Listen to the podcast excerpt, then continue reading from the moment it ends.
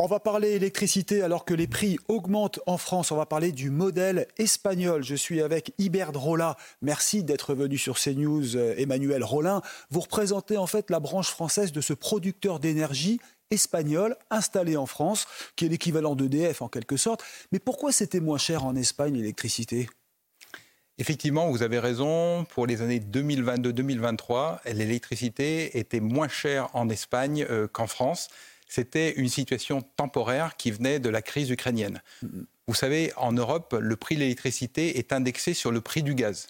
Donc avec la guerre en Ukraine et le problème du gaz russe, le prix du, gaz avait énormément augmenté, donc l'électricité. L'Espagne et le Portugal, c'est la péninsule ibérique, ils sont peu interconnectés, uniquement avec la France au niveau euh, électrique, et donc ils dépendaient énormément du gaz. Donc ils ont eu le droit à une exception euh, qui a été de euh, mettre une limite au prix du gaz qui était fourni aux producteurs d'électricité, justement pour réduire le prix de l'électricité. Et puis vous avez beaucoup de solaire et, d'éolien. En Espagne, 50% de l'électricité consommée est produite par du renouvelable et 60% au Portugal. Ça marche donc. Alors vous voulez dire que vous avez réussi à sortir du marché européen, même si c'était provisoire, ça a marché donc on ne peut pas dire que l'Espagne est sortie du marché européen, c'était une dérogation qui maintenant est terminée. Le marché européen a énormément de côtés positifs, il est indispensable.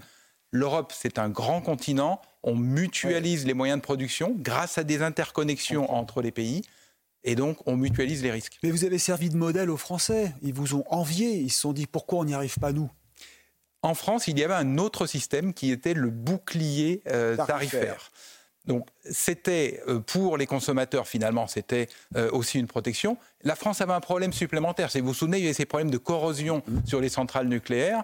Donc il y avait un manque de confiance des marchés sur la capacité de la France à produire de l'électricité. C'est aussi ça qui a renchéri le prix de l'électricité. Alors aujourd'hui, vous vendez de l'électricité à la France?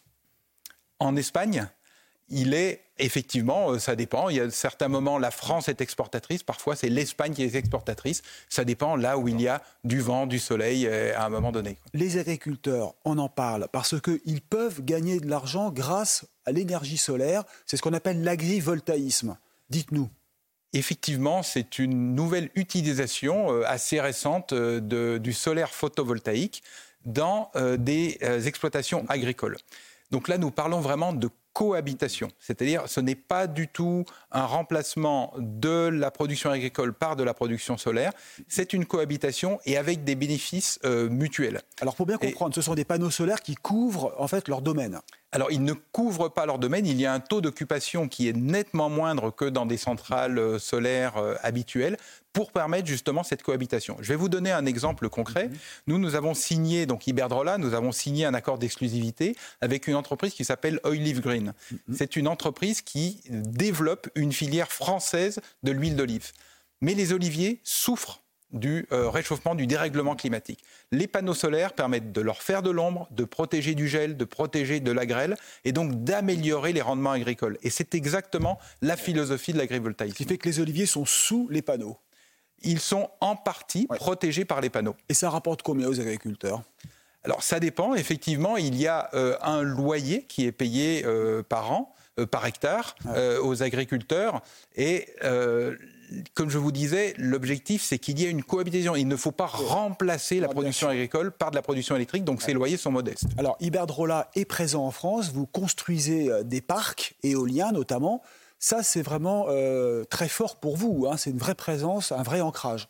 Effectivement, et nous avons euh, énormément grandi en taille mmh. euh, cette année, enfin l'année dernière, en 2023, puisque nous avons terminé l'installation du parc éolien en mer de Saint-Brieuc, mmh. donc qui est un parc qui va fournir l'électricité propre à 835 000 habitants. C'est plus que la population des Côtes d'Armor. Ah et cette électricité sera réinjectée chez EDF cette électricité, effectivement, est réinjectée sur le réseau, est vendue à EDF et après euh, est vendue euh, aux, clients d'EDF. Mais on n'aura pas les bons prix espagnols.